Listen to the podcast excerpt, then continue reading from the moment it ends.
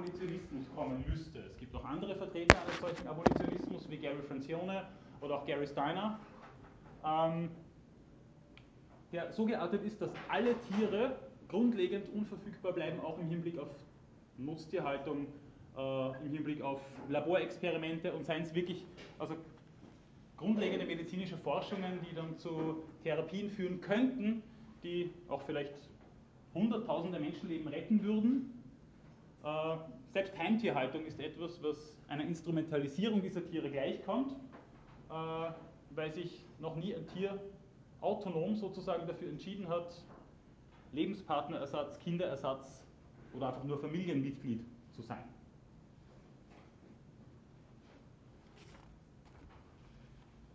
Nochmal ganz kurz zu diesem Gedankenexperiment, das ich ohnehin schon vorgestellt habe. Wie gesagt, eine Abwägung dieser unveräußerlichen Rechte, von denen Regan im Zusammenhang mit Tieren spricht, kann es nur in Extremsituationen geben. Das kann nur dann zulässig sein, wenn es tatsächlich so aussieht, dass Leben gegen Leben abgewogen werden muss.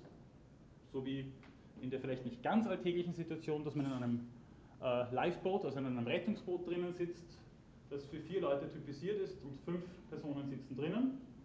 Und es würden alle fünf ertrinken müssen, wenn nicht mindestens eine oder einer über Bord geht. Und in dem Fall würde Regan sagen, ist es natürlich der Hund, der über Bord gehen muss, nämlich deswegen, weil die Qualität der Interessens- und Bedürfnisbefriedigung geringer ist, sodass wir hier ein pathozentrisches Unterfutter zu finden scheinen, bei wachkomatösen Menschen, schwerstbehinderten Menschen und so weiter und so fort, wäre der umgekehrte Fall das moralisch Gangbare. Die nächste Position, mit der wir uns auseinandergesetzt haben, ist die von Bernard Rollin, der den sogenannten Telos Approach äh, entwickelt hat. Hier ist es so, dass es sich auch um äh, den Besitz individueller Fähigkeiten, individueller Eigenschaften dreht, allerdings unter etwas anderen Vorzeichen. Regan, müsste man sagen, ist ein halber Pathozentriker und halber Aristoteliker. Das manifestiert sich auch und besonders in seinem Telos Approach, den ich ja schon erwähnt habe. Äh, und hier ist es so, dass es die moralische Pflicht, die moralische Verpflichtung des Menschen ist, dieses Telos äh, nicht zu verletzen. Also dieser Bedürfnis- und Fähigkeitenstruktur, soweit als irgend möglich zu entsprechen. Das heißt, eine Tiernutzung ist jetzt mal grundsätzlich legitim, grundsätzlich legitim, wenn, äh, wie es so unschön schön immer heißt, das Adoptionsvermögen der jeweiligen Tiere nicht akut oder langfristig überfordert wird, aufgrund dieser Bedürfnis- und Fähigkeitenstruktur. Das heißt aber in weiterer Folge nicht für Rowling, dass es so etwas wie eine Naturwüchsigkeit der Tiere gibt, eine, oder eine ja, genetische Unverfügbarkeit müsste man fast sagen, äh, zumal eine Veränderung des Telos durchaus etwas wäre, was äh, legitim sein kann, wenn noch dazu die Tiere unter den Haltungsbedingungen dann weniger leiden was dann auch wieder so ein bisschen interferiert mit unseren Überlegungen zu den Blind Chicken Cases und den Animal Lumps. Auf das möchte ich jetzt auch nicht noch einmal näher eingehen, nicht zu redundant zu werden. Also noch einmal, was ist ein Telos? In der Beschreibung von Rowland ist es a set of needs and interests which are genetically based and environmentally expressed and which collectively constitute or define the form of life or way of living by that animal and whose fulfillment or thwarting matter for the animal geht also um die grundlegende ja, genetische Ausstattung, der sozusagen dann zu entsprechen ist in den Haltungsbedingungen. Noch einmal, was die Veränderbarkeit anbelangt. If we alter the telos in such a way that different things matter to the animal, or in such a way that it is irrelevant to the animal, we have not violated a maxim to res respect telos. Es ist zwar in gewisser Weise auch so ein das ist ein bisschen ein Interdictio in Adjecto von einem weichen kategorischen Imperativ zu sprechen. Ähm, aber schon etwas, was, was durchaus auch also einen hohen Pflichtencharakter in den Überlegungen von Rowling hat. Ähm, aber es ist durchaus so, dass man sozusagen dieses Telos-Prinzip dann auch legitimerweise unterwandern kann, eben dadurch, dass man das Telos als Telos verändert.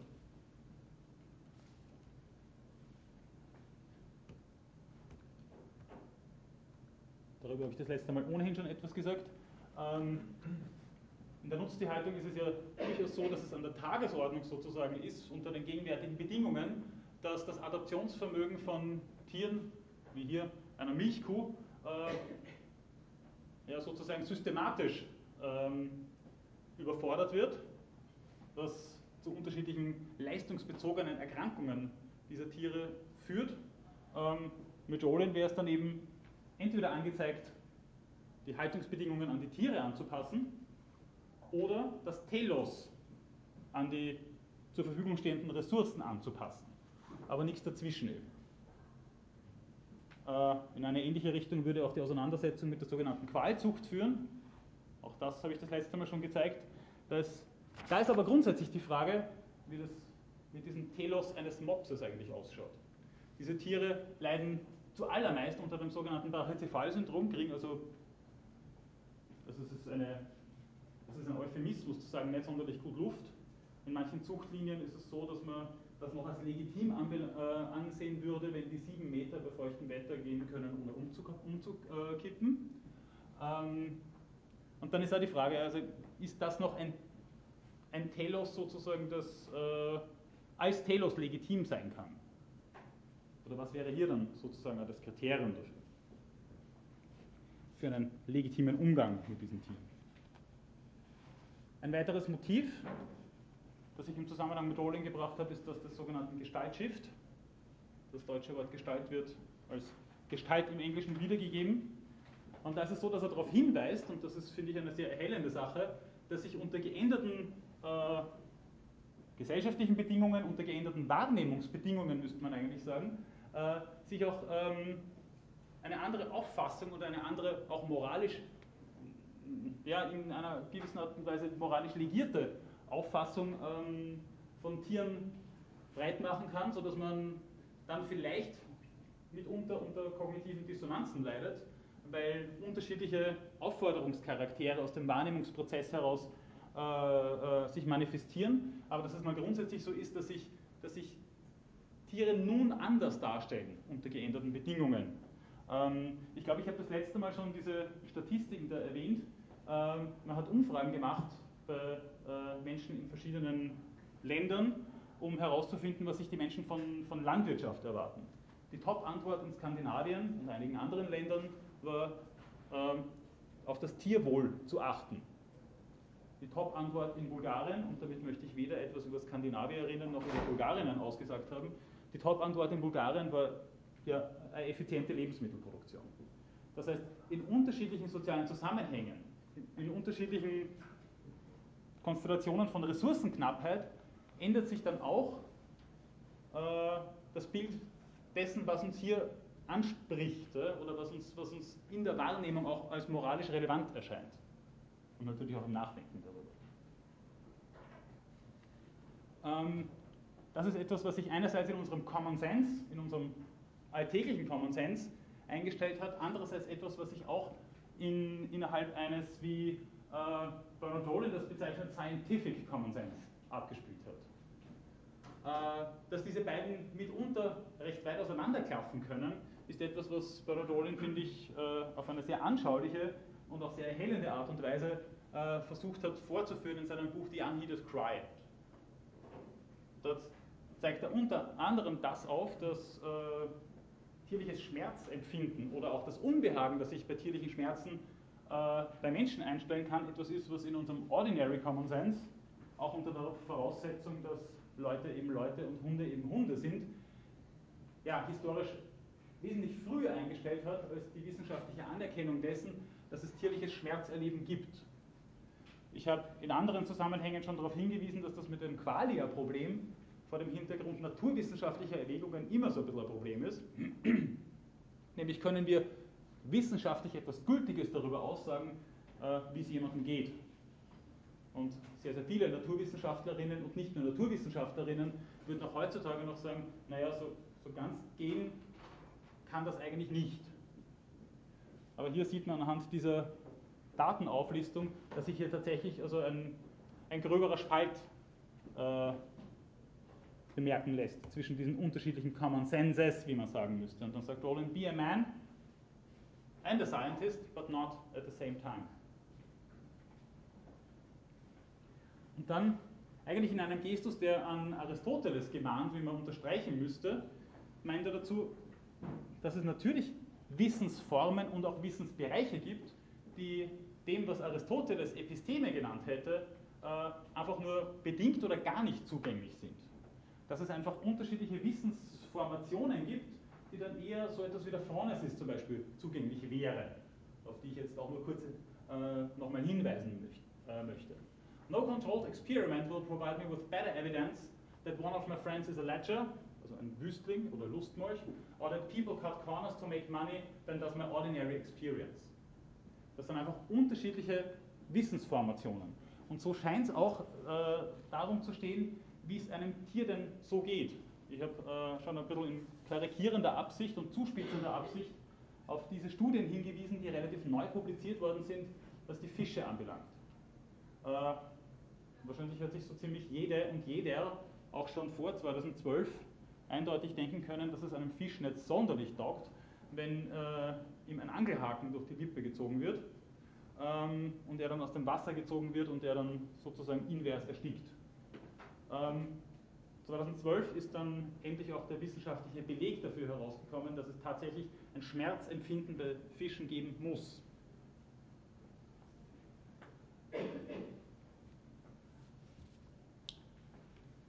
Gut, ich glaube, wir sind hier stehen geblieben das letzte Mal.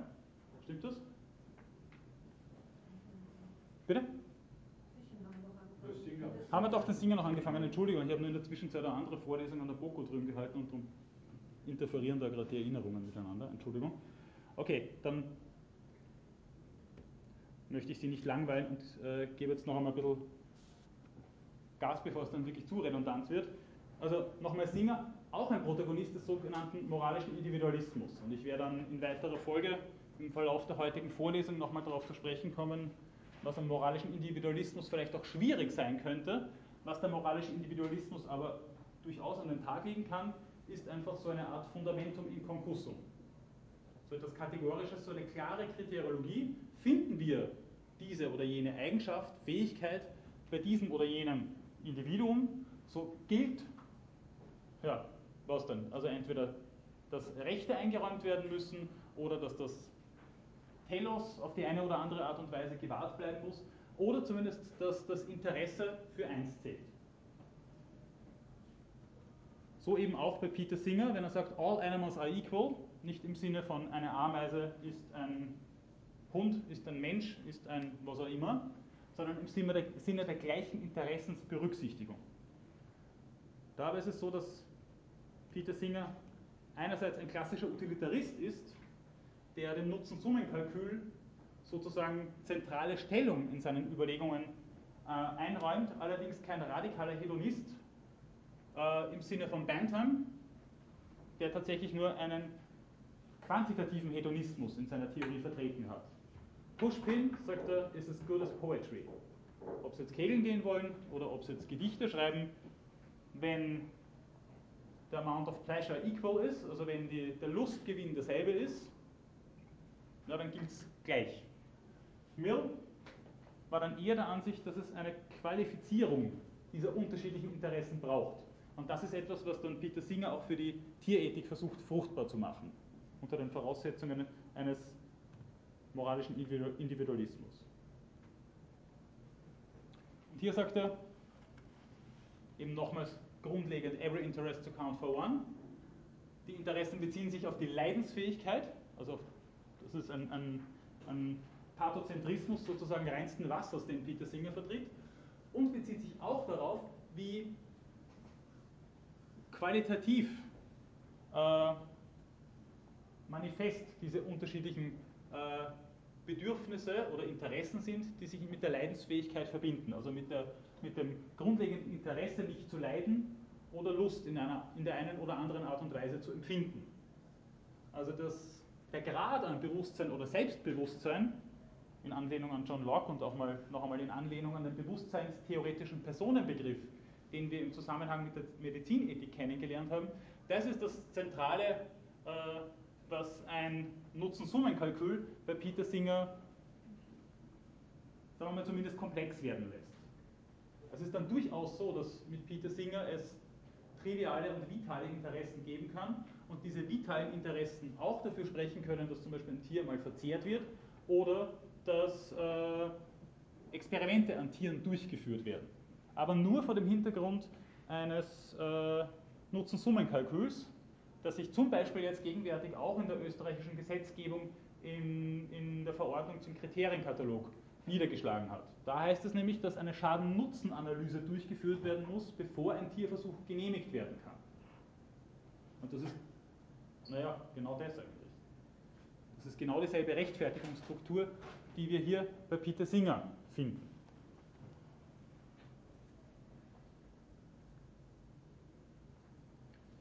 Eine Bevorzugung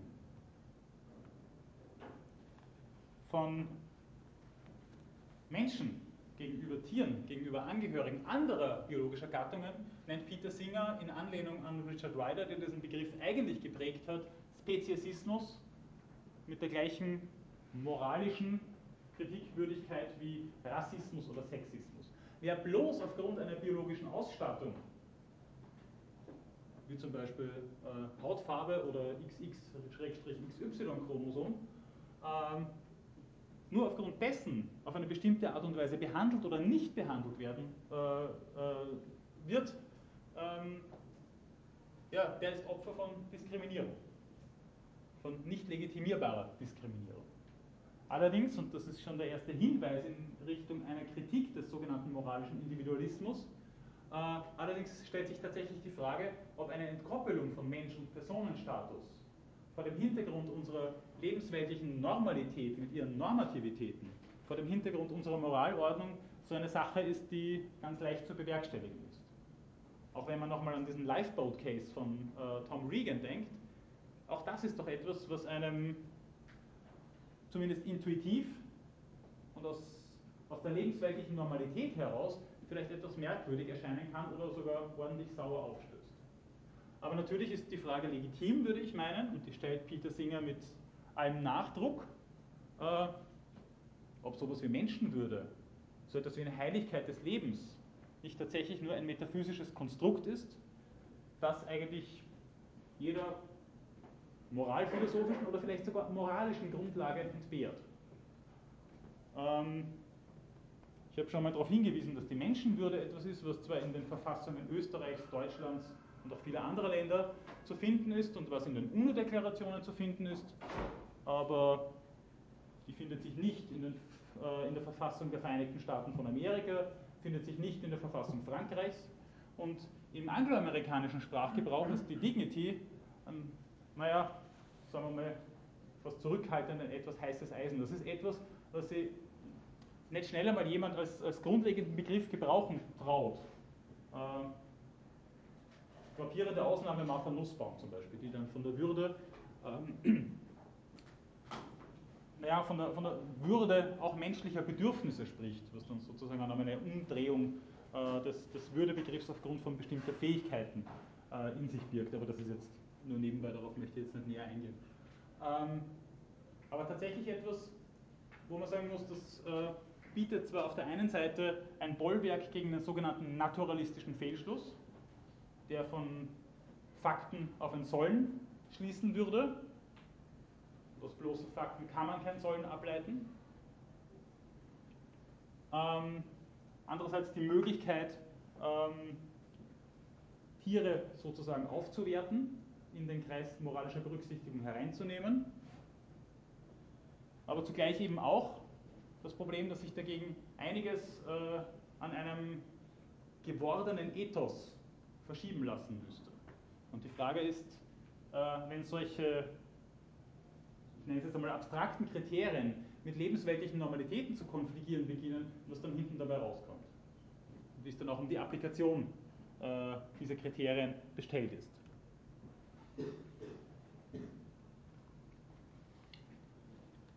Ähm, Entschuldigung, dass mir was verrutscht. So, Entschuldigung. Ähm, einige nichtmenschliche Tiere scheinen vernunftbegabt und selbstbewusst zu sein und begreifen sich selbst als distinkte Wesen mit einer Vergangenheit und Zukunft. Wenn das so ist oder nach unserem besten Wissen so sein kann, dann ist in diesem Fall das Argument gegen das Töten so stark wie das Argument gegen die Tötung von Menschen mit einer dauerhaften geistigen Behinderung auf gleichem geistigen Niveau.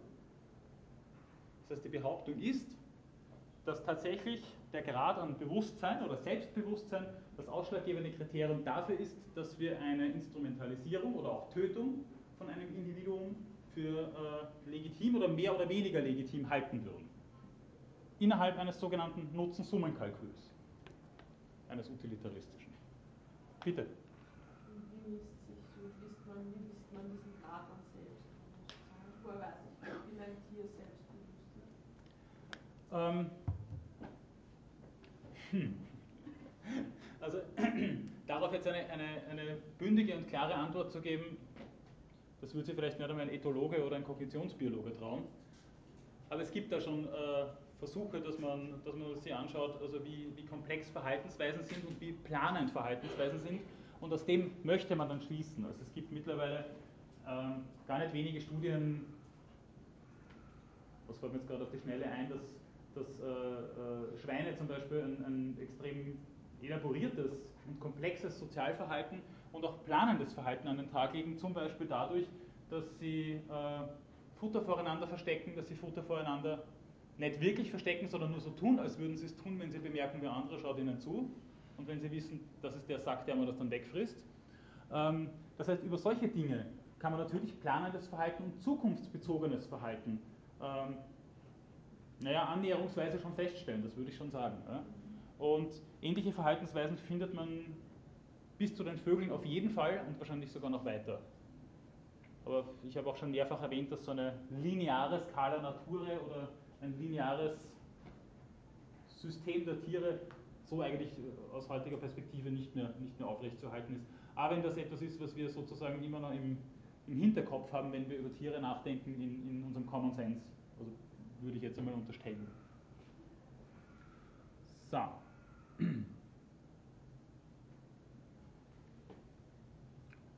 Ähm, so, Entschuldigung, mir ist da ein bisschen was verrutscht. Dann sagt er, dass es nicht darum geht, hier behinderte Menschen als Behinderte ähm, diskriminieren zu wollen. Man wird behaupten, es bestehe ein Widerspruch zwischen dieser Anerkennung, von der er da spricht, der Behinderten als einer Gruppe, die ungerechtfertigter Diskriminierung ausgesetzt ist und späteren Argumenten, das ist jetzt nur ein Beispiel für einige andere auch und natürlich im Zusammenhang mit dem vorigen Zitat zu sehen, und späteren Argumenten in diesem Text der Practical Ethics, die im Falle eines äh, Fötus und eines schwerst geschädigten Säuglings Schwangerschaftsabbruch bzw. Infantizid verteidigen. Ähm, für diese späteren Argumente gilt, dass ein Leben ohne Behinderung besser ist als ein Leben mit Behinderung. Das heißt, das Nutzen-Summen-Kalkül geht hier durchaus auch in eine Lebenswertdebatte über, die dann eben nicht äh, eine, eine ungleiche Allokation zwischen Menschen und Tieren in irgendeiner Art und Weise als gerechtfertigt ansehen würde. Das heißt, hier könnte man schon auch auf die Idee kommen, dass es äh, um eine Minderberücksichtigung von behinderten Menschen aufgrund ihres Grades an Bewusstsein oder Selbstbewusstsein äh, äh, gehen könnte. Er legt aber auch Wert auf die Feststellung, dass das nicht die Grundausrichtung seiner Theorie ist, aber die Frage ist natürlich, ob er hier nicht das Kind ein bisschen mit dem Bade ausschüttet, wenn er schon sagt, es ist aber auch wichtig, sich in Erinnerung zu rufen, dass ich die Absicht verfolge, den Status der Tiere zu heben, nicht aber den der Menschen zu senken. Allerdings ist halt die Frage, ob ähm, eine radikale Egalisierung, ein radikaler Egalitarismus nicht dazu führen muss, dass ein Anspruchsrelief als Relief sich dann irgendwann einmal auflöst. Also eine, eine moralische Berücksichtigung von allen würde wahrscheinlich irgendwann einmal in eine radikale Nichtberücksichtigung von allen münden, denn wenn ich nicht mehr weiß, wo ich anfangen soll, dann kann ich nur mehr Gießkannenprinzip oder, oder Hände verschränken machen. Ähm, insofern ist eben die Frage, ob das wirklich funktionieren kann, ob dieses erste Zitat tatsächlich ähm, aufgeht, dass der Status der Tiere zu heben ist und zugleich der Status des Menschen nicht gesenkt wird. Weil das natürlich auch eine diakritische Sache ist. Ja? Von einer wie auch immer gearteten, von mir auch nicht metaphysischen Besonderheit des äh, menschlichen Lebens gegenüber dem tierlichen auszugehen, ähm, das ist etwas, was natürlich dann ähm, nicht nur ins Wanken gerät, sondern aufgelöst wird, wenn äh, der Status der Tiere entsprechend angehoben wird. Und dann ist tatsächlich die Frage, ob dann tierliches Leben nicht ja, natürlich äh, in Vergleich zu ziehen ist mit menschlichem oder vielleicht auch dem vorzuziehen ist. Ich werde dann später noch ein, ein genauso krudes Gedankenexperiment präsentieren, wie Tom Regan das gemacht hat. Ähm, dann sagt er, der Glaube an die Überlegenheit des Menschen ist fundamental und, beherr und beherrscht unser Denken auf vielen unterschiedlichen Gebieten, umstrittenen Gebieten. Ihn in Frage zu stellen ist keine Selbstverständlichkeit. Geschieht dies aber, dann äh, sollte uns eine heftige Reaktion nicht überraschen. Und aufgrund des vorhin gezeigten und anderer Zitate äh, ist es tatsächlich auch so gewesen, dass vor allem in den 80er Jahren da eine ziemliche ähm, Welle der Empörung äh, hochgegangen ist und äh, Peter Singer mehrfach, vor allem in Deutschland, aber auch in anderen Ländern, äh, an Vorträgen gehindert worden ist und das durchaus auch manchmal mit, mit, mit ganz netten Methoden. Da gibt es sogar einen, einen, kleinen Textabschnitt in der zweiten Ausgabe der Practical Ethics on Being Silenced in Germany, ähm, wo er sich mit dem auseinandergesetzt hat. Ähm, er sagt aber, eine Verhinderung von Vergleichen über die Art hinweg ist philosophisch unhaltbar. Also eine Bevorzugung des Menschen ist philosophisch unhaltbar aufgrund der Tatsache, dass es eine speziesistische Diskriminierung und ein naturalistischer Fehlschluss wäre.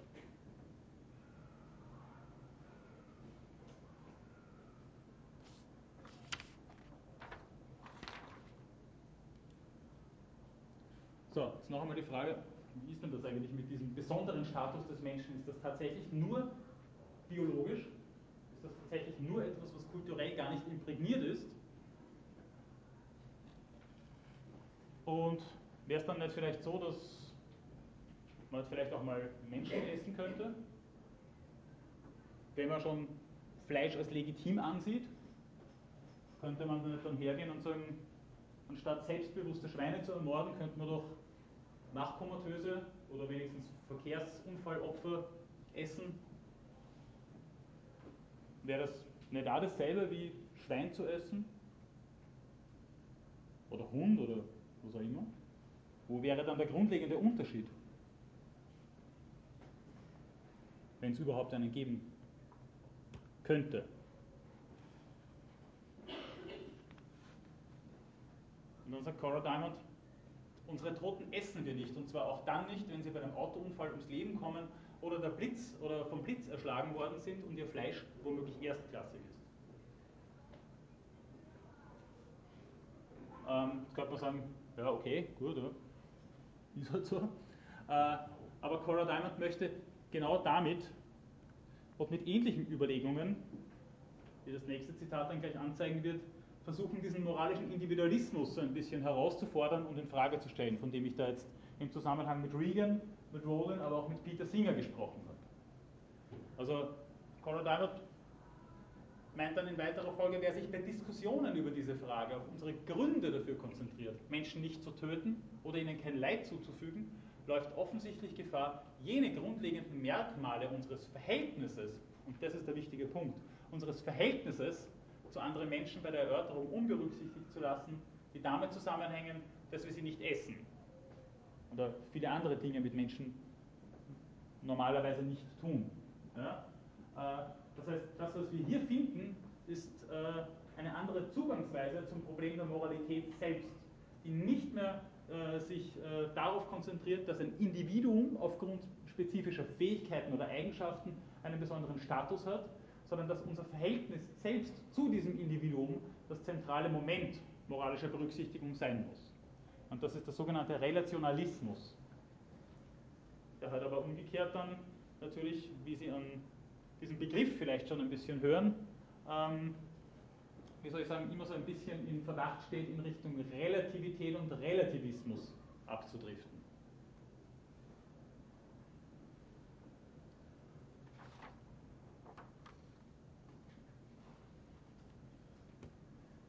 jetzt das angekündigte äh, vielleicht auch etwas krude Gedankenexperiment, aber um vielleicht auch noch einmal äh, über äh, so eine kurze Überlegung ähm, sich zu vergewissern, was denn die Clara Diamond damit. So ist ja. ja gerade passiert, so ähnlich mit dem Zoo, wo das Kind runtergefallen ist in den USA. Es war irgendein seltener Affe drin und der war drauf und dran, das Kind zu verletzen, oder? Ein ganz kleines Kind und dann ist er, haben sie abgewogen und das Umfeldteam des Zoos hat ihn erschossen, den Affen.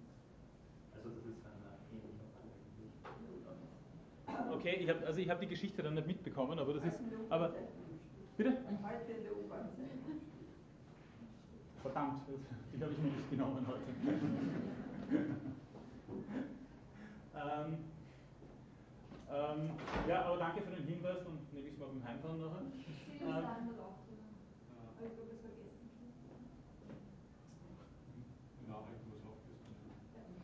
Okay, Entschuldigung, ich habe es nicht mitgekriegt.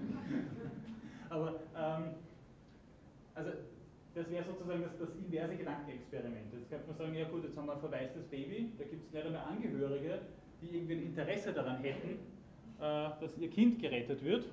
Aber wir haben einen selbstbewussten Gorilla, der ist erwachsen, der steht mitten im Leben sozusagen. Äh, und jetzt äh, fangen wir mal an, da die gefährdeten Personen in diesem Haus zu retten, dass da brennend vor uns steht. Und dann rennen wir mal rein und dann müsste eigentlich singen zufolge. Ja, das erste sein, diesen Gorilla da rauszuholen und dann einmal schauen, was mit dem Baby ist. Ähm,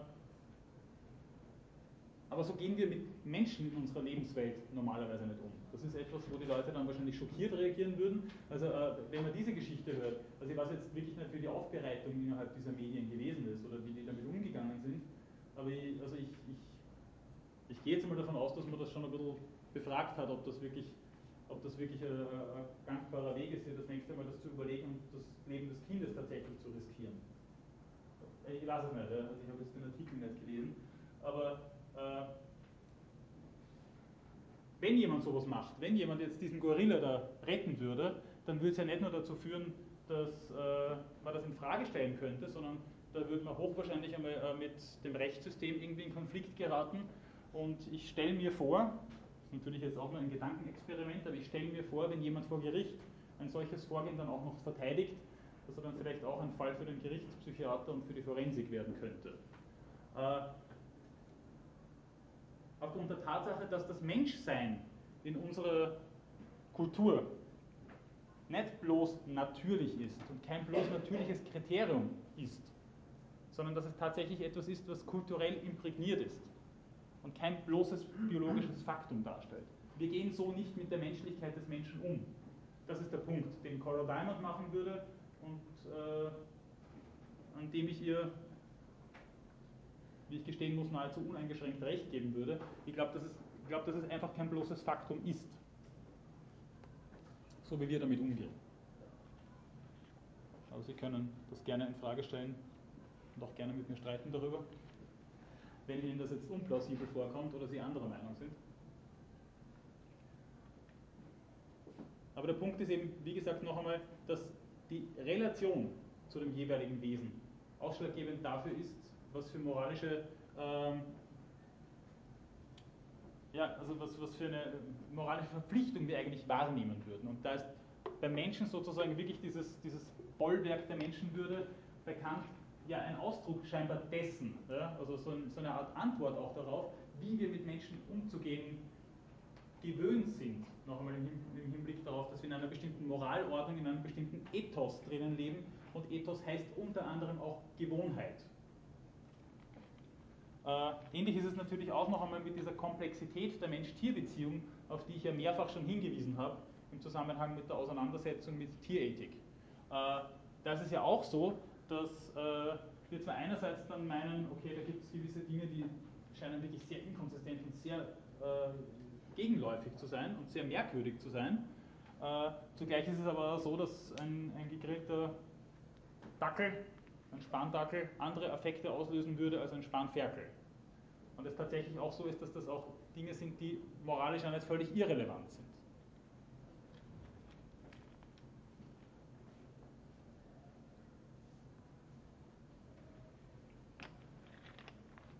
Noch ein Zitat, diesmal von Robert Musil.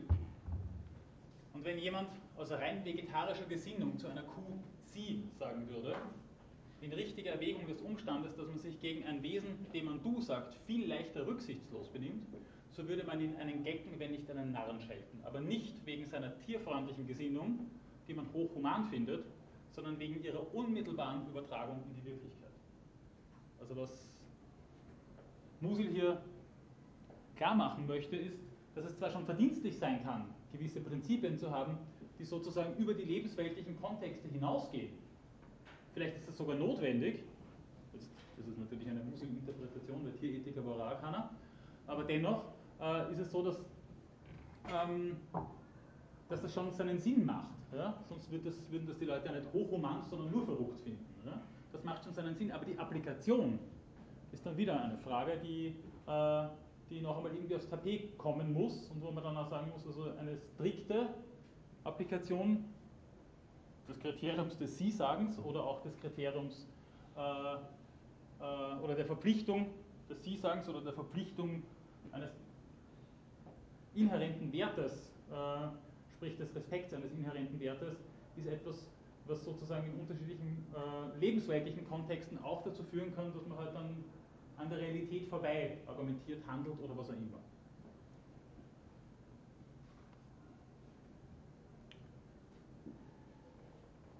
Das heißt, das Problem des moralischen Individualismus, der eben dann von Musil oder Cora Diamond Abstand nehmen würde, im Hinblick darauf, dass hier klare Richtlinien, Kriterien, Verpflichtungen äh, beschrieben werden sollen, also was dieser moralische Individualismus nicht in den Blick kriegt, ist, dass äh, grundlegende Normalitäten und ihre moralische Zugkraft außer Acht gelassen wird. Das kann dann im schlimmsten Fall dazu führen, dass äh, Menschen, die solche Anschauungen vertreten, nämlich auch in der Lebenswelt vertreten und nicht nur als, äh, als äh, grundlegende Theoreme heranziehen, halt dann auch als extrem oder als radikal angesehen werden. Ich glaube, Beispiele dazu werden Ihnen relativ schnell einfallen. Und die Frage ist halt auch, was mit dem dann sozusagen auf pragmatischer Ebene erreicht werden kann. Aber das nur so als Nebenbemerkung dazu. Um diese Überlegung vielleicht noch ein bisschen abzurunden, Edmund Husserl, der Begründer der Phänomenologie und auch äh, jemand, der den Lebensweltbegriff, äh, wie wahrscheinlich kein zweiter innerhalb der Geschichte der Philosophie geprägt hat. Wir als Menschen erfahren Tiere zunächst als mit uns da in, in, der, in der vertrauten Umwelt und als gefährlich oder zeitweise gefährlich, aufgeregt, boshaft etc. oder als ungefährlich, als freundlich. Und dann könnten einem auch viele andere Dinge einfallen, wie einem Tiere erscheinen können. Ja? Und danach verstehen wir Tiere im Miteinander. Gibt also eine grundlegende Einbettung unseres Verständnisses von Tieren überhaupt. Noch einmal, es gibt nicht das Tier an sich, wäre sozusagen das grundlegende Theorem, das Singer und Regan in gewisser Weise eben nicht einhalten würden, sondern es gibt nur ein kulturell eh schon imprägniertes Tier. Ähnlich auch Wittgenstein in den philosophischen Untersuchungen, der dann meint, dass wir uns auf den rauen Boden unseres gelebten ethischen Lebens begeben sollten und nicht sozusagen unabhängig von den Verhältnissen, in denen wir jeweils leben, äh, Kriterien stiften sollen, die wir dann von, vom Abstrakten ins Konkrete rüberkriegen, ohne Rücksicht auf lebensweltliche Verluste sozusagen.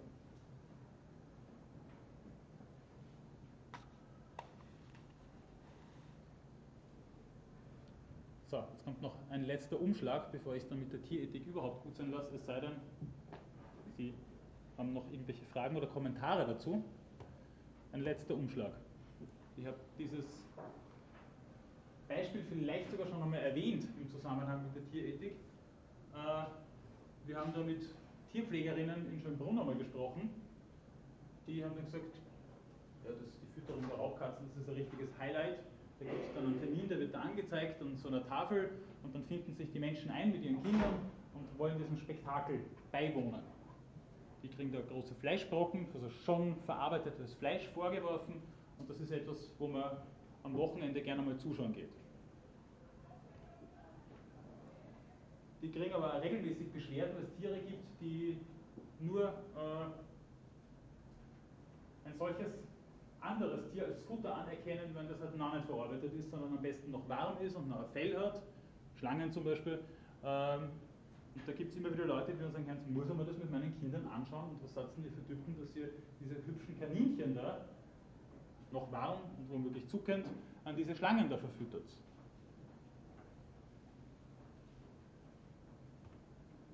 Oder, also das Beispiel haben wir auf jeden Fall gehabt, die Giraffe Marius, die da in Kopenhagen vielleicht ein bisschen zu publikumswirksam an die Löwen verfüttert worden ist. Auch da könnte man wieder fragen, wir haben doch mit diesen Inkonsistenzen schon auch zu kämpfen. Ne? Es ist jetzt nicht nur so, dass man sagt, na gut, äh, die einen so, die anderen so, oder es gibt ja sowieso eine Normalität, die als Normalität funktioniert. Und dann wäre tatsächlich die Frage,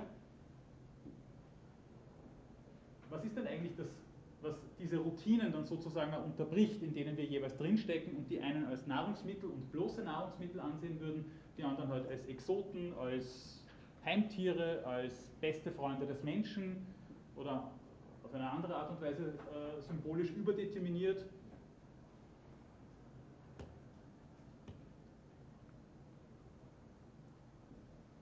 Gibt es denn vielleicht dann aus dieser Sicht eine andere Form von Reduktion oder Abstraktion der Mensch-Tier-Beziehung, die es genau damit zu tun hat, dass hier unterschiedliche Erfahrungsweisen innerhalb der Lebenswelt aufeinander prallen, nämlich ähm, unterschiedliche Bezugsweisen zu den jeweiligen Tieren. Und zwar auch von unterschiedlichen, jetzt nicht nur weil wir in einer pluralistischen Gesellschaft sind, sondern auch von unterschiedlichen Menschen in unterschiedlichen lebensweltlichen Kontexten. Ja. Es gibt ja nicht die eine Lebenswelt, die wir uns alle teilen, also natürlich bis zu einem gewissen Grad schon, ja, aber es, wir leben nicht alle in derselben Welt, wir leben alle in unterschiedlichen sozialen Welten, in kulturellen Welten, innerhalb der einen Lebenswelt. Und das ist der Punkt, um den es hier geht. Und dann ist tatsächlich die Frage, was öffnet denn bei einer näheren Bezugsweise tatsächlich äh, dann auch eine andere Erfahrungsweise? Lassen wir noch mal kurz den Musil reden. Ähm, denn scheinbar dürfte es tatsächlich auch so etwas geben, warum es dann auch zu solchen Konflikten kommt, was dann sozusagen die, die Erfahrung auch der Vulnerabilität von Tieren öffnet vor dem Hintergrund der jeweiligen lebensweltlichen Erfahrungen. Stell dir vor, irgendein Kanzleirat in Fabrik neuen Lederhosen sitzt dort mit grünen Hosenträgern, auf die Grüß Gott gestickt ist. Er vertritt den reellen Gehalt des Lebens, der sich auf Urlaub befindet. Dadurch ist das Bewusstsein, das er von seinem Dasein hat, natürlich für den Augenblick verändert. Wenn er die Rinderherde ansieht, so zählt er nicht, beziffert nicht, schätzt nicht das Lebensgewicht der vor ihm weidenden Tiere, verzeiht seinen Feinden und denkt milde von seiner Familie. Die Herde ist aus einem praktischen sozusagen ein moralischer Gegenstand für ihn geworden. Das heißt, die Tiere, und das trifft jetzt nicht nur auf Tiere zu, aber das heißt, die Tiere sind natürlich eingebettet in bestimmte soziokulturelle Kontexte, aber niemals völlig durchdeterminiert dadurch. Ja? Da kann es immer noch einen Überschuss darüber hinaus geben. Ja? Äh, natürlich gibt es eine Moralordnung, die wirkmächtig ist und, das, und damit meine ich auch wirklich Macht hat darüber, wie wir mit diesen Tieren umgehen aber es gibt auch immer die Möglichkeit einer Rekonfiguration und äh, besondere, besondere Erfahrungen, die das sozusagen auch nochmal in Frage stellen. Und das müssen jetzt nicht unbedingt Prinzipien sein, die uns irgendwie durchs Hirn schießen, sondern das könnten tatsächlich konkrete Erfahrungen sein. Und das ist jetzt noch eine wirklich abschließende Überlegung, ein bisschen in Anlehnung an Emmanuel Levinas, an Jacques Derrida und auch Theodor Adorno, den ich dann noch kurz zu Wort kommen lassen werde. Das heißt, es gibt eine Suspension von zum Beispiel Effizienzerwägungen oder von, äh, auch von diesen symbolischen Zuschreibungen, von mir sogar des besten Freundes des Menschen oder was auch immer, die sich durch ja, besondere Erfahrungen einstellen. Und sei es nur durch das Aussetzen von normalen Erfahrungen. Und Levinas und Derrida, in weiterer Folge übrigens auch Sartre und Merleau-Ponty, aber in anderen Zusammenhängen und bei weitem nicht auf Tiere bezogen, aber dennoch ähm, gemeint, dass das paradigmatische Beispiel dafür wäre, das ist jetzt nur ein, ein paradigmatisches Beispiel, äh, sich als angeblickt zu erleben. Ja? Das ist also das, was, was sozusagen das Fundament der Ethik äh, äh, von Levinas ausmacht und was das Fundament auch der, der späteren Überlegungen zum Tier von, von Jacques Derrida ausmacht. Also das, das, was uns hier verstört sozusagen oder was, was uns ein bisschen aus diesen Routinen hinaus katapultiert, und ich glaube nicht, dass es eine mythische Erzählung ist, ist tatsächlich diese Erfahrung des Angeblicktwerdens oder diese Erfahrung des anderen Perspektivenzentrums, was dann sozusagen über das Normale hinausgeht. Wodurch dieser Relationalismus, und darauf kommt es mir jetzt da an, dann äh, diesen Nimbus, denke ich, auch verliert eines bloßen Relativismus, sozusagen eines Anything Goes, weil diese Erfahrungen eben immer auch gemacht werden können.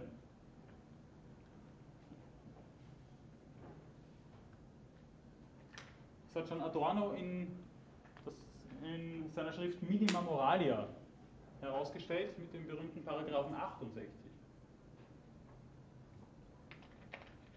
Und hier sieht man, dass diese Erfahrung von fremder Vulnerabilität tatsächlich Menschen und Tiere in gewisser Hinsicht, in gewisser Hinsicht gleichermaßen betreffen kann.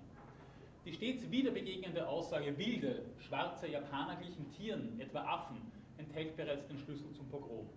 Über dessen Möglichkeit wird entschieden in dem Augenblick, in dem das Auge eines tödlich verwundeten Tiers den Menschen trifft. Der Trotz, mit dem er diesen Blick von sich schiebt, es ist ja bloß ein Tier, wiederholt sich unaufhaltsam in den Grausamkeiten an Menschen, in denen die Täter nur das, äh, das nur ein Tier immer wieder sich bestätigen müssen, weil sie schon am Tier nie ganz glauben konnten. Also da dürfte es sowas wie eine ganz frontale Erfahrung geben. Eine ganz ähnliche, äh, ja, ganz ähnliche Schilderung eigentlich findet sich ja zum Beispiel in Krieg und Frieden. Da gibt es da gibt's, äh, den, den französischen General Davout und den Kriegsgefangenen äh, Besuchow, die stehen sich gegenüber und der, Wu sitzt an seinem Schreibtisch und so, der nächste, der rübergeht zum Exekutionskommando und der nächste, der rübergeht zum Exekutionskommando. Und dann braucht der Tolstoi wirklich, ich müsste jetzt lügen, wie viel, aber doch eine ziemlich lange Passage, in der er nur beschreibt, wie sich der Blick dieser beiden trifft. Besuchow überlebt diese Visitation. Er wird nicht zum Exekutionskommando rübergeschickt und da ist noch einmal sozusagen die Idee zu sehen, dass sich, dass sich genau über diesen, diesen Blickwechsel dann eine besondere Erfahrung einstellt, die diese Normalkategorien dann bis zu einem gewissen Grad aushebelt und in Frage stellt. Die Normalkategorie, dass das ja eh jetzt nur ein russischer Kriegsgefangener ist, den wir ja sowieso an die Wand stellen.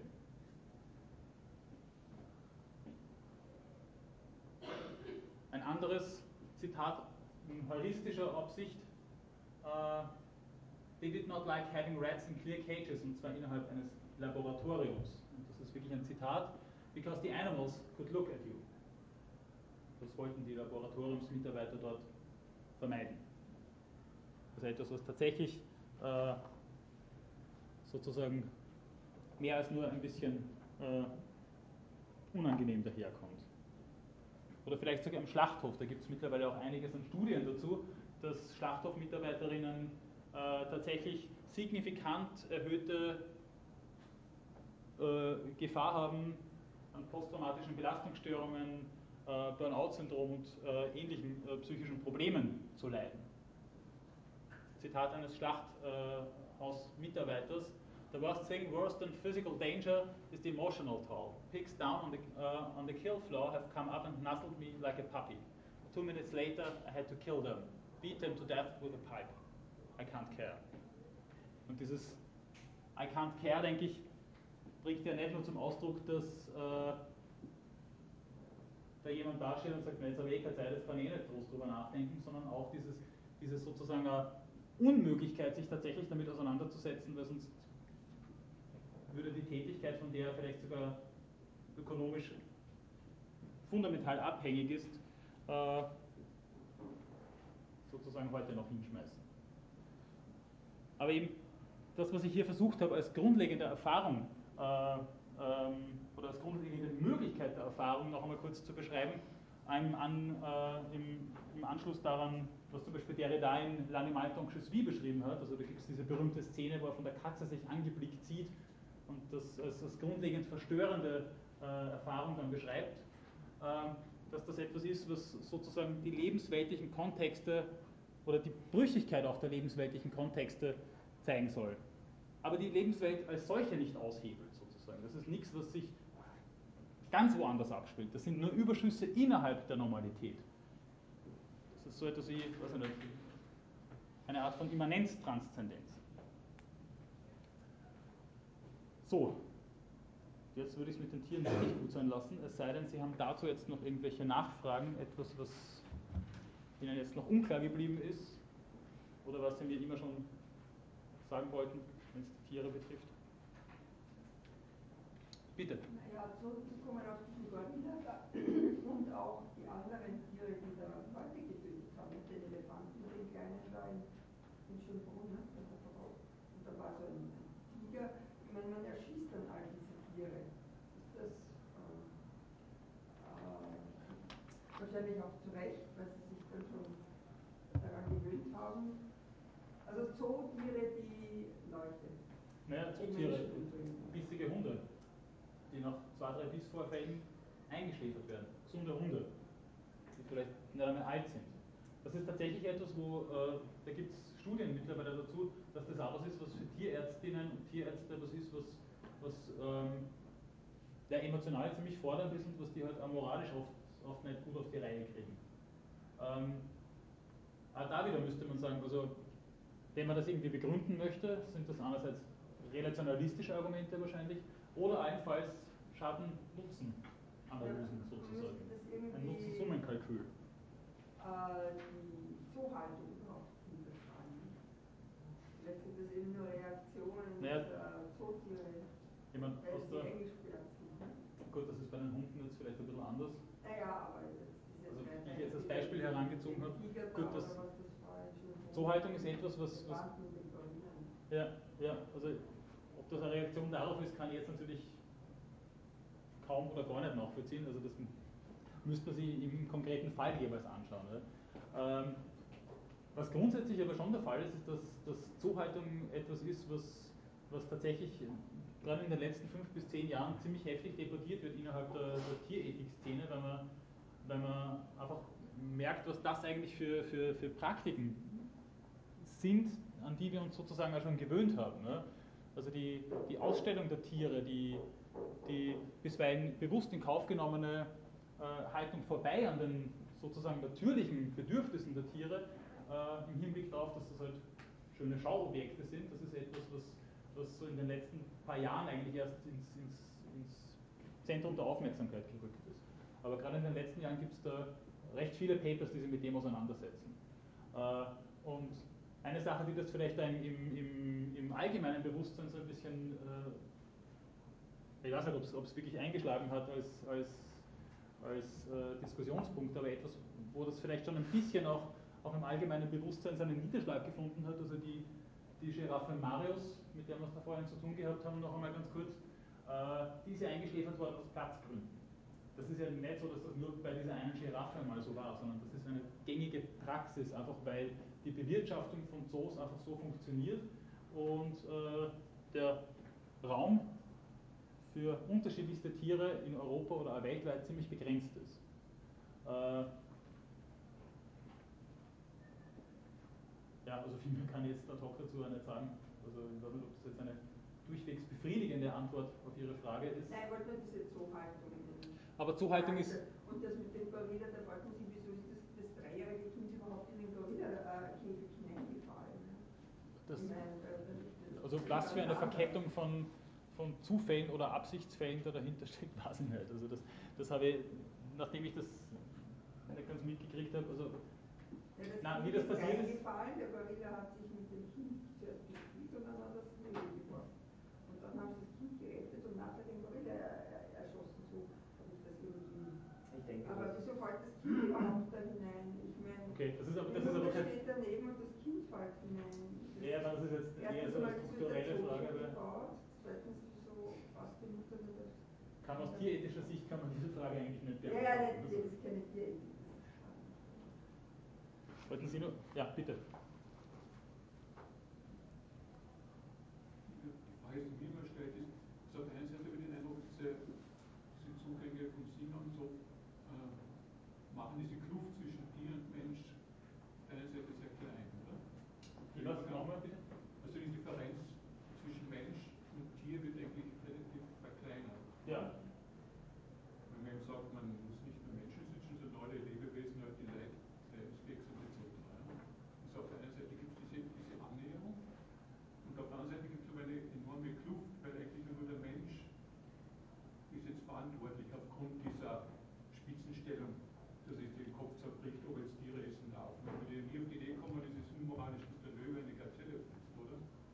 Das ist auf der wir haben das letzte Mal schon ganz kurz darüber geredet, dass es mittlerweile tatsächlich äh, Theoretikerinnen und Theoretiker gibt äh, und ich war sehr überrascht äh, von diesem Artikel, die, die tatsächlich also dafür plädieren, in die Natur einzugreifen und, und äh, Raubtierverhalten dadurch einzudämmen.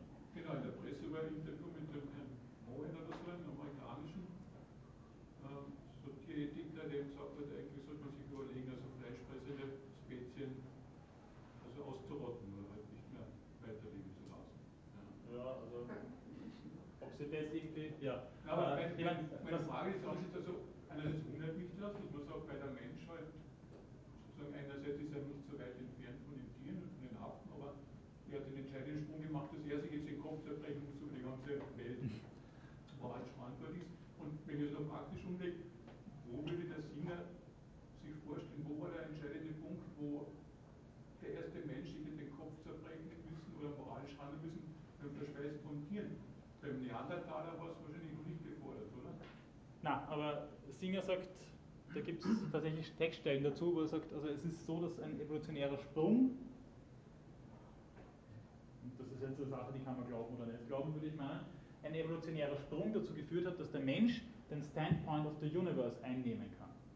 Den Standpunkt des Universums einnehmen kann und dadurch sozusagen von seiner eigenen Existenz, auch von seiner eigenen Spezies, von seiner eigenen Lebenswelt, von allem absehen kann. Ich meine, das ist natürlich schon ein bisschen das, was man in der nominalen Sphäre bekannt finden. Nicht eins zu eins, würde ich sagen, aber es, geht ein bisschen in diese Richtung. Und dann sagt er, aufgrund dessen sind wir äh, tatsächlich also auch gegenüber denen verantwortlich, die gegenüber uns nicht verantwortlich sein können. So buchstabiert Singer das aus. Äh, das ist mittlerweile auch eine relativ klar etablierte Distinktion, dass man sagt, es gibt Moral Agents und Moral Patients. Und Moral Agents, moralische Agenten, sind natürlich nur wir aufgrund der Fähigkeit, moralisch zu handeln, zu denken, zu reflektieren. Und Moral Patients sind die anderen, aber der Patientenstatus hat in dem Fall ähm, nicht die Auswirkung, wie es im Kontraktualismus und in anderen Theorien manchmal der Fall ist, dass deswegen der andere weniger gilt. Sie erinnern sich an das Zitat von John Rawls, wer Gerechtigkeit üben kann, dem gegenüber sind wir Gerechtigkeit schuldig. Den anderen nicht oder nur abgeschwächt oder abgeleitet davon. Und das ist, das ist der Punkt, äh, der hier gemacht werden soll, nämlich dass diese Reziprozität der Fähigkeiten äh, dann gemindert werden soll. Wir haben immer eine Reziprozität der Fähigkeiten, sonst hätte das Extension Model ja nicht. Es gibt ja immer eine fundamentale Gleichheit. Aber die fundamentale Gleichheit bezieht sich nicht darauf, dass wir uns einen kategorischen Imperativ geben können oder Gerechtigkeit üben können und einen Gerechtigkeitssinn äh, ähm, entwickeln können. Und das ist der Punkt, der hier gemacht werden soll. Es geht also nicht darum, dass es diese, diese radikale Reziprozität gibt. Ähm, dadurch ist es aber bei jetzt zum Beispiel so, dass, dass eine moralische Verantwortung von Tieren erstens einmal gar nicht denkbar ist, oder darüber brauchen wir eigentlich nicht streiten, moralische Verantwortung haben die nicht sozusagen. Und das Zweite ist, wir sind jetzt nicht für alles verantwortlich, was die da machen. Das, das würde Singer so sehen. Ja? Äh,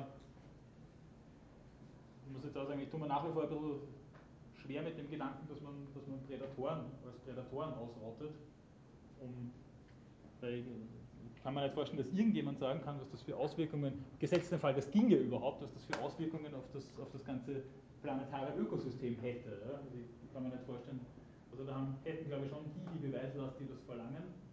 Ähm, ja, aber ich meine, die würden jetzt aber auch niemanden, also keinem Raubtier sollte so moralische Verantwortung übertragen, sondern die würden sagen, das wäre dann unsere Verantwortung, dass wir die ausrotten oder reprogrammieren oder was auch immer. Ja, und bei dem Zugang ist natürlich wieder eine riesige Kluft zwischen diesen Menschen. Nicht? Die bleibt ja. Und insofern kann ich dann schon sagen, die, bleibt die Frage, ob jetzt ja. einen Menschen, eine Mitmenschenrechte oder einen, einen Affen, dann ist. Die bleibt aus der Perspektive eigentlich, eigentlich dann durch die Hintertür bestehen. Und was man halt auch sieht, es, es bleibt halt in gewisser Weise auch immer ein anthropozentrisches Unterfangen. Wir gehen ja von uns aus. Ja? Wir sind ja die, die einander nicht äh, an die Kugel hupfen, deswegen, weil wir halt sagen würden, das tut dem anderen ja weh. Äh, oder wir hupfen den anderen vielleicht nicht an die Gurgel, weil es halt ein Mensch ist oder was auch immer. Ja? Ähm, aber wir, wir, versuchen, wir versuchen dann sozusagen diese Kriterien auszudehnen, aber das sind ja unsere Kriterien. Äh, diese, diese Geschichte mit der, mit der Intelligenz der Tiere, auch mit dem Planungsverhalten der Tiere, das ist ja etwas, wo man sagen muss, das sind ja unsere Maßstäbe an Intelligenz, die wir hier heranziehen. Auch das mit dem Selbstbewusstsein, von dem Peter Singer spricht, wenn wir da irgendwelche Studien durchführen, da Laborexperimente oder äh, äh, Experimente der, oder Beobachtungen in der freien Natur machen, die Kriterien, die wir heranziehen, sind doch die, von denen wir sagen würden, das sind fundamentale Kriterien. Das kann durchaus sein, also zumindest kann man sich das denken, dass das ein, so ein Tunnelblick ist und links und rechts eigentlich Fähigkeiten da wären, wir, von denen wir gar keine Kenntnis erlangen, genau dadurch, dass wir eben so eine, so eine Theory-led Monitoring da eigentlich ins Werk setzen.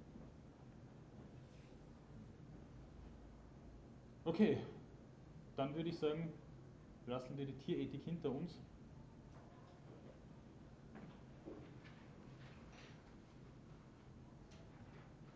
Und reden wir noch ein bisschen über ethische Probleme oder moralische Probleme, die wir ethisch reflektieren können oder sollten oder müssten im Zusammenhang mit technischen Errungenschaften. Auch wieder eine kurze Bilderheuristik, äh, worum es da gehen könnte was sozusagen die grundlegenden Fragen sein könnten, die Sie ja, natürlich mit äh, sehr unterschiedlichen Dingen befassen, aber wo es naja, schon einerseits sehr oft darum geht, was hat das dann für Auswirkungen auf die Umwelt, was hat das für Auswirkungen auf die menschliche Natur, wie auch immer man die jetzt näherhin definieren würde, und was hat das für, äh, für Auswirkungen darauf, wie wir sozusagen ein sinnvolles Leben gestalten können. Was sind dann eigentlich die sinnvollen äh, Parameter dafür, dass wir ein gutes Leben führen können und wie interferiert da die Technik sozusagen?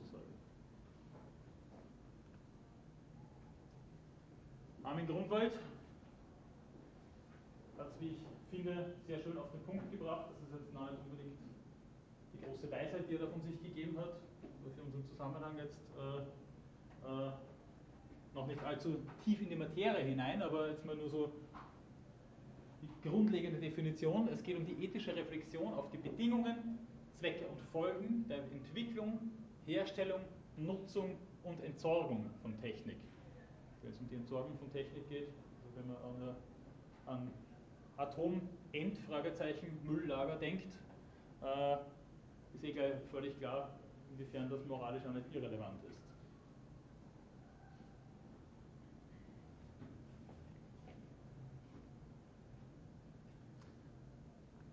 Dabei ist noch einmal die Frage, ähm, das ist ein, ein, ganz berühmtes Theorem von Hans Jonas, das dann zu seiner Heuristik der Furcht führen wird. Äh, dabei ist noch einmal die Frage,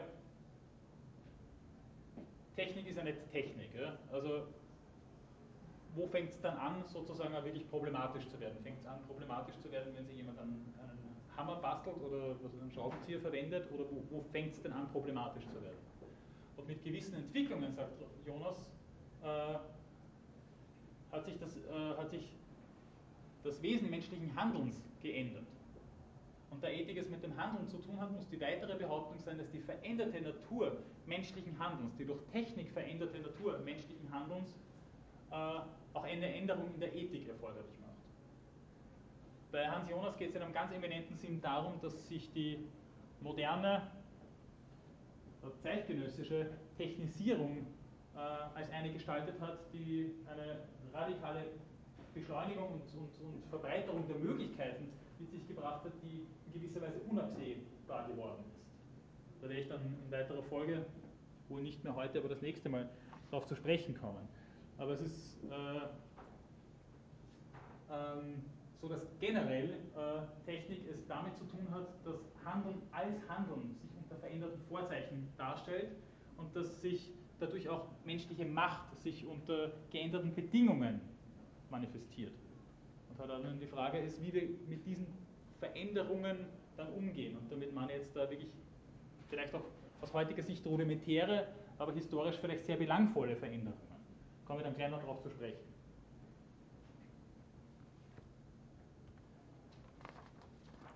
Grundlegend gibt es in der Philosophie, das nicht erst seit gestern, äh, schon sehr lange die Frage, warum eigentlich der Mensch sich in diesem sehr weitgehenden Ausmaß der Technik bedient. Und das sind jetzt nur ein paar so philosophische Karlauer und äh, ich gehe da jetzt auch nicht allzu sehr ins Detail, aber das ist jetzt eher in einem realistischen Sinne gemeint. Sie kennen wahrscheinlich alle das berühmte Theorem des Mängelwesens, das wir bei Herder und schon davor und danach noch bei einigen anderen finden, nämlich dass wir welche sind, die man eigentlich als Animal minus x bezeichnen müsste.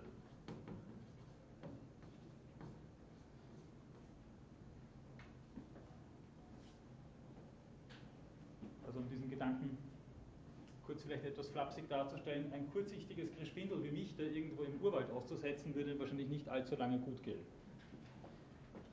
Ähm und deswegen brauchen wir sozusagen als Kompensationsleistung äh, die Technik.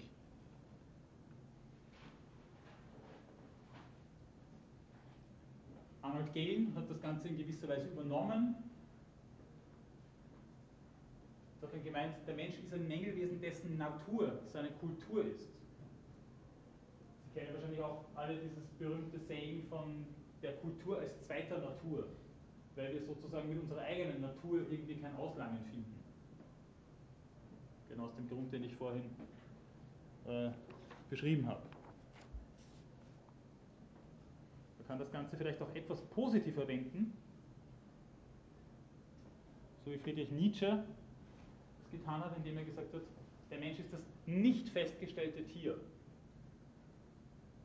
Das heißt, eines, das sich sozusagen auch selbst in seiner Natur oder in seiner zweiten Natur mitgestalten kann das aufgrund der Tatsache, dass wir auch in Distanz gehen können zu dem, wie wir sind oder wie wir uns in dieser Welt einrichten. Das ist das, was Helmut Plessner mit dem Theorem der exzentrischen Positionalität bezeichnet hat. Exzentrische Positionalität heißt nicht, dass man ein exzentrisches Verhalten an den Tag legen muss, das dann alle anderen urkomisch finden, äh, sondern dass wir uns tatsächlich außerhalb eines Zentrums befinden oder uns außerhalb unseres Zentrums der Existenz setzen können. Das wäre sozusagen dann eine Animal plus X-Definition des Menschen. Die Tiere sind halt die Tiere, wie sie so sind, angebunden, wie Nietzsche sagt, am Pflock des Augenblicks. Die sind halt entsprechend der Cowness of the Cow oder der Darkness of the Dog halt einfach das, was sie sind. Während der Mensch sozusagen immer im Konflikt mit seiner eigenen Existenz sein muss, sozusagen immer sich auch in ein Verhältnis zu sich selbst setzen muss, und dadurch Kulturalität sozusagen auch unausweichlich ist. Es gibt kein rein natürliches Verhalten des Menschen, würde Plessner vermutlich sagen. Und auch keine rein natürliche Selbstanschauung oder kein rein natürliches Selbstverhältnis des Menschen. Wir sind sozusagen immer schon durchfurcht von dem, was man Kulturalität nennen äh, kann, muss, eben aufgrund der Tatsache, dass wir äh, nie sozusagen nur der Ablauf bestimmter äh, Verhaltensmuster sind. Bernhard Waldenfels hat das in gewisser Weise eben auch reformuliert, was Nietzsche da gesagt hat, indem er gesagt hat, der Mensch hat zu wenig an tragender Wirklichkeit und zu viel an Möglichkeiten. Ein bisschen das, was der Sartre dann gesagt hat, wenn er dann gesagt hat, naja, also wir, wir sind zur Freiheit verdammt, wir müssen wählen, wir müssen sozusagen unsere, unsere eigene Existenz in gewisser Weise wählen dass es ihn nicht von selbst aufdrängt.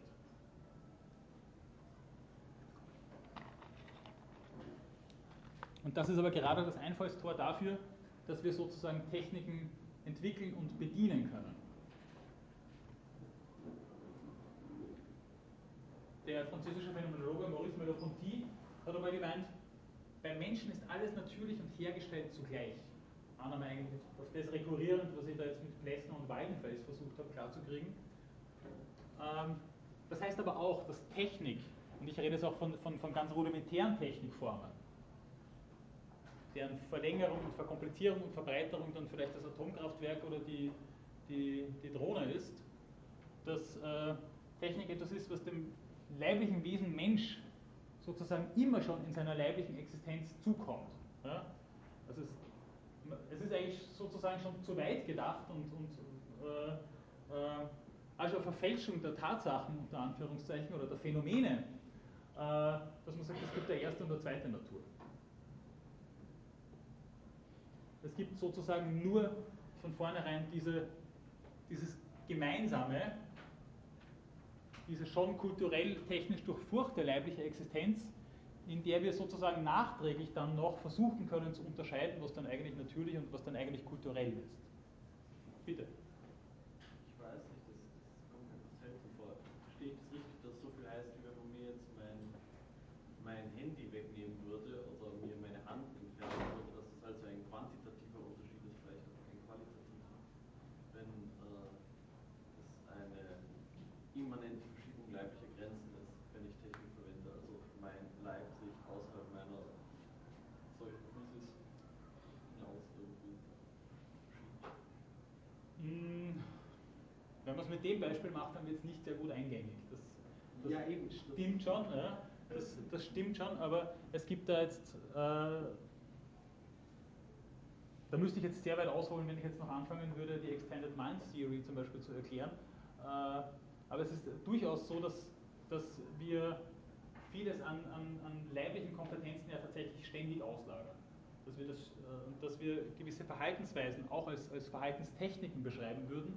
Und wenn uns da jemand auf irgendeine Art und Weise reinfuscht, entweder dadurch, dass ein Glied, ein Körperglied verletzt wird oder etwas, was sozusagen von extern in diese Leibsynthese hineingekommen ist, uns wegnimmt, dann wird es sofort schwierig.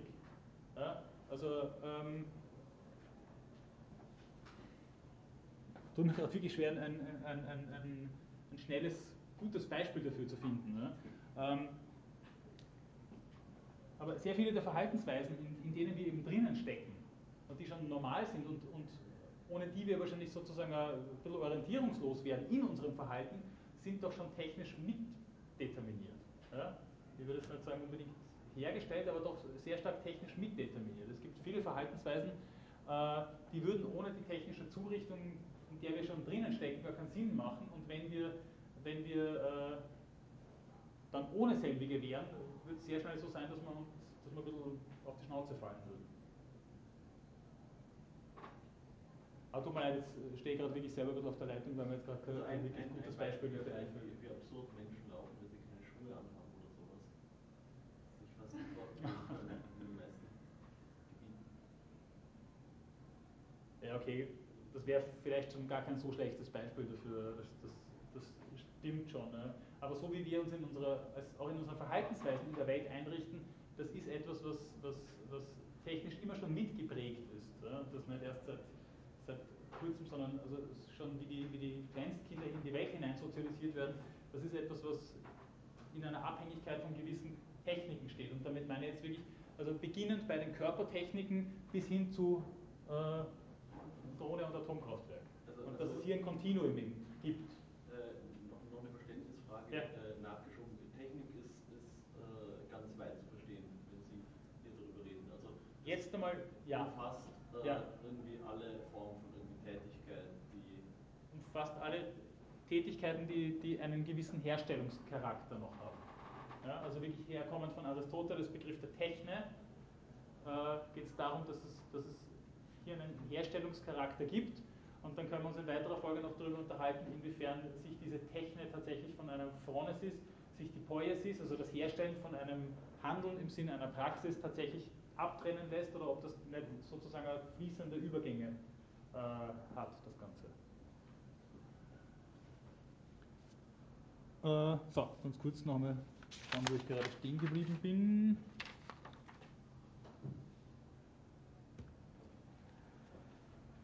Und dann eben auch darauf bezogen, eh, wie ich es gerade eigentlich angedeutet habe, dazu habe ich keinen sehr schönen Übergang hinbekommen, weil Sie mich zwischendurch gefragt haben, aber das, äh, es geht darum, dass es sozusagen immer auch ein Arbeiten an der Natur ist, was im Hinblick auf, auf, Biopolitik, auf diesen Begriff, dass das Konzept der Biopolitik vielleicht noch einmal eine ganz erhellende Sache ist. Also es geht darum, dass es grundlegend um eine Zurichtung. Also ich rede jetzt noch nicht gleich mit Hans Jonas von einer Vergewaltigung, der das immer sehr drastisch zum Ausdruck bringen möchte, aber dass es mal grundlegend darum geht, dass wir uns, aus welchen Gründen auch immer, äh, darum bemühen, Natur zuzurichten. Ja?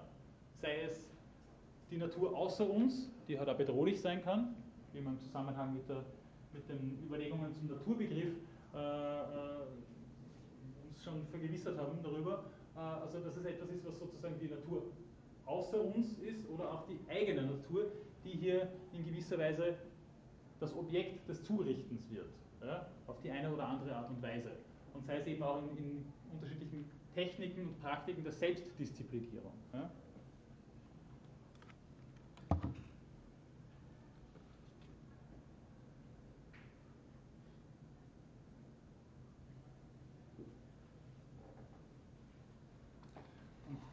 Zugleich scheint es aber so zu sein, dass das Technisierende, dass die Technisierung etwas ist, wie Hans Jonas dann sagt, also niemals so weit getrieben werden kann, dass wir damit die Erfahrung als Erfahrung austreiben könnten oder dass wir damit die Existenz als Existenz völlig in den Griff kriegen würden. In gewisser Weise ist das trivial. Wir können bis heute kein Leben herstellen, wir können bis heute unsere Existenz nicht machen, wir können uns bis heute nicht gegen irgendwelche Wechselfälle abschirmen. Das wird halt immer noch keiner 200 Jahre alt. Äh, und der Traum vom ewigen Leben, das ist etwas, wovon man seit der Antike spricht. Und alle fünf Jahre hat irgendjemand dann den Stein der Weisen gefunden, der es demnächst ermöglichen wird. Aber es hat immer noch nicht funktioniert. Und Hans Jonas hat dann gesagt, nicht einmal innerhalb seines künstlichen Raumes, bei aller Freiheit hier der Selbstbestimmung gewährt, kann das Willkürliche jemals die Grundbedingungen des menschlichen Daseins außer Kraft setzen.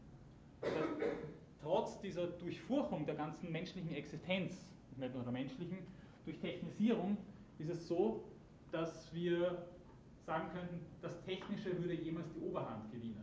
Oder das Technische, also es würde die Existenz sozusagen der Herstellung oder auch die Praxis jemals der Herstellung weichen können. Umgekehrt ist es aber auch so, dass es so etwas wie ein, dieses Schlagwort hat es immer schon gegeben sozusagen, dass es ein Zurück hinter die Technik aus unterschiedlichen Gründen nicht geben kann. Nämlich erstens einmal deswegen, weil diese Geschichte schon existiert und diese Geschichte seit Jahrtausenden existiert. Zweitens, weil wir ganz fundamentale Verhaltensweisen als technischer bezeichnen müssen oder als technisch mitdeterminierte bezeichnen müssen. Und selbst Rousseau, dem man dieses Schlagwort des Zurück zur Natur immer äh, zuschreibt, hätte, äh, der wäre nie auf die Idee gekommen, dass es so etwas gibt wie einen atechnischen Zustand oder einen Zustand, in dem wir uns dann endlich wieder zurück in, in Mutter Naturs Schoß begeben würden. Also das hat der so nie formuliert, äh, dass es um andere Dinge gegangen. Äh, grundlegend ist das etwas, was, was sozusagen nicht denkbar mehr äh, ist, das nicht nur aus heutiger Perspektive, sondern aus, aus der grundlegenden Beschaffenheit der menschlichen Existenz als kulturell und natürlich durchführt. So, äh, die Geschichte der Philosophie, das habe ich bisher in erster Linie Hans Jonas eigentlich zu Wort kommen lassen, der durchaus ein ordentlicher Technikskeptiker ist, auch wenn er anerkennen würde, dass wir zurück hinter die Technisierung der menschlichen Existenz nicht können. Ähm, grundlegend ist es so, dass die ganze Geschichte der Philosophie durchzogen ist von unterschiedlichen Graden der Affirmation oder auch der Skepsis gegenüber Technik. Und der ist wirklich von den Uranfängen der Philosophie mit den Vorsokratikern Sokrates und Platon her bis hin zum gegenwärtigen Diskurs, bis hin zu Heidegger und anderen äh, Protagonistinnen und Protagonisten, die halt auch alle immer so ein bisschen ihre Liebe oder auch Unliebe Not mit der Technik gehabt haben.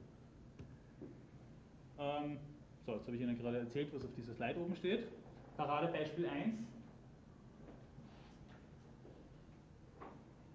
Sokrates zitiert König Thamus und das affirmierend. O Kunstreicher Teut.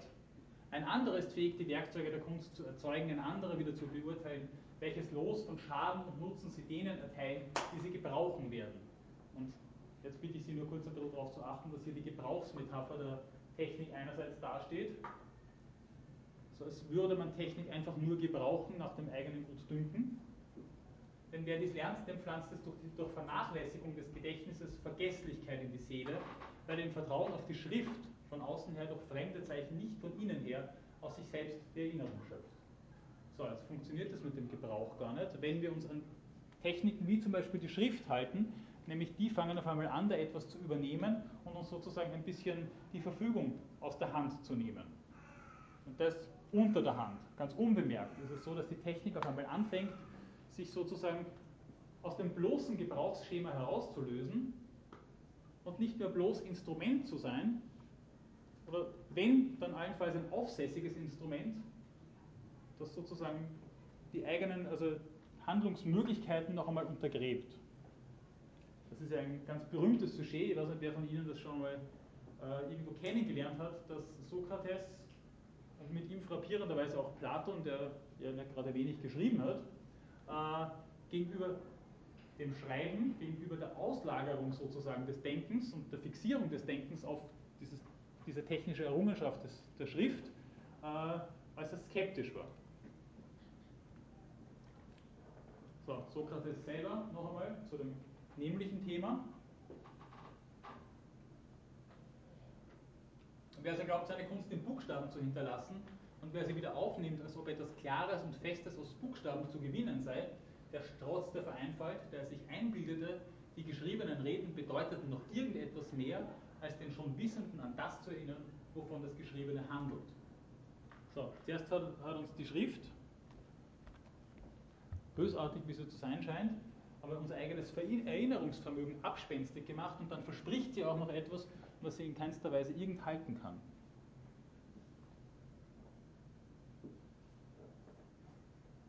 Die kann eigentlich gar nichts sozusagen von sich aus weitergeben, die kann gar nichts transferieren. Sie kann allenfalls, ich meine, das ist natürlich die berühmte Mäeutik und die Anamnesis-Lehre, die wir bei Sokrates und Platon in, gewisser Weise finden, aber, aber die hat nicht einmal einen eigenen Status sozusagen, nicht einmal einen eigenen inhaltlichen Status. Aber Hauptsache uns das Erinnerungsvermögen abspenstig machen. Also, Technik äh, in dieser Form haben wir nicht so cool. Nun noch ganz kurz zum anderen Ende der Skala. Äh, der berühmte Philosoph am Beginn sozusagen der Neuzeit und der tatsächlich als äh, paradigmatische Figur erachtet wird, die, äh, die den Eingang in, in, das neuzeitliche Denken markiert, nämlich Francis Bacon, mit dem wir uns äh, im Laufe der Vorlesung eh schon mal ganz kurz auseinandergesetzt haben, der dann sagt, was ihr alten Griechen da gemacht habt, was Aristoteles mit seinem Organon da gemacht hat, das ist ja alles Humbug, das bringt ja alles nichts. Euren Dios Theoretikos, eure Vita Contemplativa, die könnt ihr euch in gewisser Weise an den Hut stecken. Wir brauchen gerade eine Technisierung, Mathematisierung, Verwissenschaftlichung, damit wir, äh, wie soll ich sagen, dem nachkommen, was wir unserer eigenen Existenz in gewisser Weise schulden.